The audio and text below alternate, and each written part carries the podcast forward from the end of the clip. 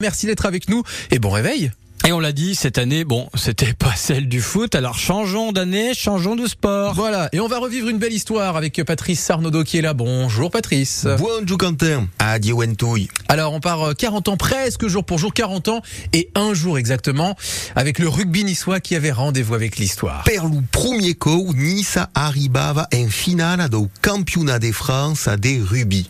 Pour la seule fois de son histoire, le Racing Rugby Club de Nice était à 80 minutes du titre suprême. Ouais, parce qu'il faut rappeler que dans les années 70, 80, Nice, c'était une place forte hein, du rugby français. Oui, un peu grâce aux rugbymen toulonnais hein, qui, fâchés avec leur direction, viennent rejoindre en masse le Racing Rugby Club de Nice, MBD du Gaire international, hein, comme lu Fraire Herrero, ou à Jean-Michel Balator. Et alors Balator, c'est celui qui aurait inspiré Eric Charden au moment d'écrire la chanson sur le héros de dessin animé mythique Albator. Albator, un hommage à Balator et une jugaire nissarte héroïque. Et à l'époque, les rugbymen niçois n'avaient pas bonne réputation. Hein. Et nous, si dit qu'ils sont un peu rugous et violents, hein, venir s'imposer au stade Méarel, il relève alors du miracle tant les joueurs niçois sont durs sur l'homme.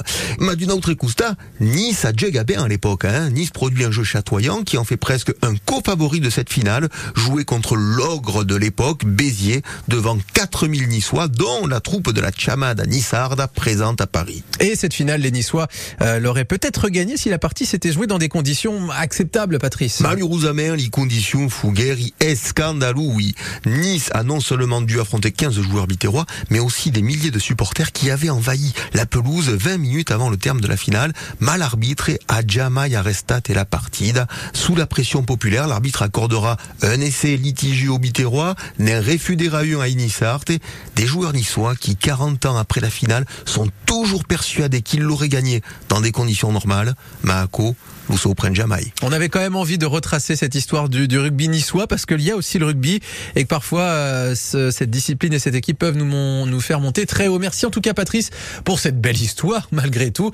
Et puis bah à demain. Hein. À demain.